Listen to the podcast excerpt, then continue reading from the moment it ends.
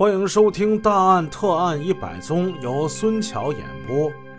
上文书我们说到，抚顺警方在无法找到尸体身源的情况之下，在辽宁电视台打了广告。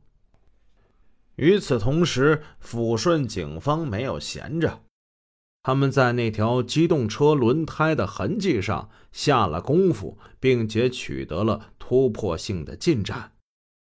前文我们说过，有一条波浪形的轮胎痕迹，最后被认定这是一台小型机动车所留下来的。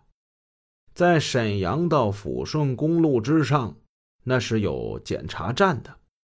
在比对了车型之后，侦查员仔细翻阅了三月十九号夜间的记录，发现当夜十点三十分左右。有一辆车牌号为零幺九幺三零六的吉普车从东向西驶过。西面是哪儿啊？西面就是沈阳，在一九九二年的时候，已经有六百万人口的一个大城市。宣队长和他的战友们把目光就投向了沈阳。咱们再看一看电视台那边的情况。九十年代不像现在，大家刷手机，晚上了大家都看电视，所以它的传播效率是非常之快的，它覆盖面之广，就仅仅是两天之内，省内呀家喻户晓了。没过多久，百花家用电器厂的领导和韩雪梅便陪同着张清华等人来到了辽宁省公安厅。当时抚顺的宣队长正在为侦破此案留在公安厅，他见到了张清华，不禁一愣，两只眼睛仔细的打量起姐姐张清华。张清华呀，他们是姐妹五个人，身材都不高，她和最小的妹妹张青燕相差四岁，相貌呢是比较像的。特别是那牙，咱们前文书说过，尸体的牙齿非常的不整齐。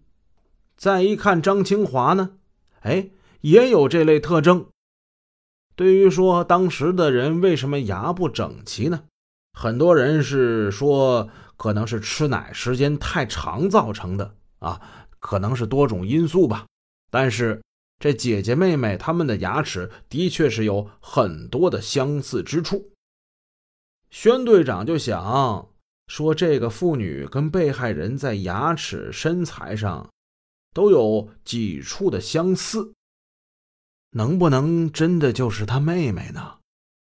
张清华、韩雪梅讲了一下张青燕失踪的前后过程。省公安厅的同志和宣队长等人听了，感到三二零杀人碎尸案的被害者很可能他就是张青燕。如果在一般情况之下，让亲属辨认一下被害人的尸体就行了。三二零杀人碎尸案的尸体情况比较特殊啊，且不说那惨状、令人发指的尸块。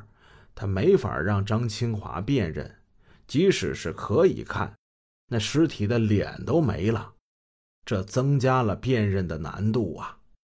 后来，宣队长将被害人的牙齿的照片拿给张清华跟韩雪梅看，问他们：“你们看这个，这个像不像是张青燕的牙齿啊？”他们看完之后都说是有点像，但是不能够认定。宣队长就问他们说：“这张青燕她还有什么其他别的遗留下来的东西吗？”韩雪梅想了想，有啊，就在我们宿舍里就有。宣队长说：“那那咱们一起去看一看吧。”刑警们仔细的检查了张青燕的东西，虽然女孩子的东西比较零碎。但他们还是一件一件看得很认真。痕检员们小心翼翼地拿起了一本影集，张青燕过去不是在南京上学吗？这里的照片都是中山陵、玄武湖、南京长江大桥，在这些著名的景点之中，都留下了张青燕的倩影。真叫人不敢相信，三二零那具身首异处、被割得像鬼一样狰狞可怕的尸块，就是眼前的这位正当青春妙龄的姑娘吗？突然之间，痕检员的目光停留在一张照片之上。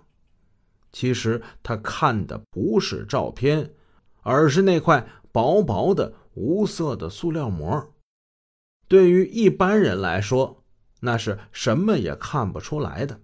但是痕检员看得很分明，塑料膜上留着一枚指纹。痕检员迅速的就提取了这枚指纹，分析这是左手拇指的指纹。经过技术处理，与女尸左手拇指指纹对比。认定为同一个人的指纹，也就是说，三二零杀人碎尸案的被害者就是张青燕。法医解剖尸体时，在胃内发现了大米饭和海白菜的碎渣，这也和韩雪梅之前所说的他们在十八号晚上所吃的大米饭和海白菜是一致的。为了保证万无一失，技术人员又将张青燕的照片和女尸的颅骨拿到了铁岭市公安局进行鉴定。前不久刚从北京弄来了一台技术领先的仪器，省内只有铁岭公安局有这一台。经过鉴定，最终发现多个指标是完全一致的。大量证据显示。张青燕已经被人残忍的杀害，然后又被分尸，之后又被抛尸。是谁这么残忍的把她给杀害了呢？抚顺市公安局的刑警们在查清了女尸的身源之后，备受鼓舞，马不停蹄，在与省公安厅和沈阳市公安局的干警们协同作战的过程之中。紧紧抓住犯罪分子抛尸用的车辆和张青燕生前接触关系这两条线索不放，深入侦查，最后认定了我们之前说的零幺九幺三零六的车是一辆吉普车，它是沈阳市公安局友谊派出所的车。说实话，得到这个消息，刑警们对此感到震惊。一起害人的杀人碎尸案，莫非与公安系统的人有关系？法律的正义之剑正在一步步的逼近这个犯罪分子。沈阳市公安局科学技术鉴定所将现场轮胎印记。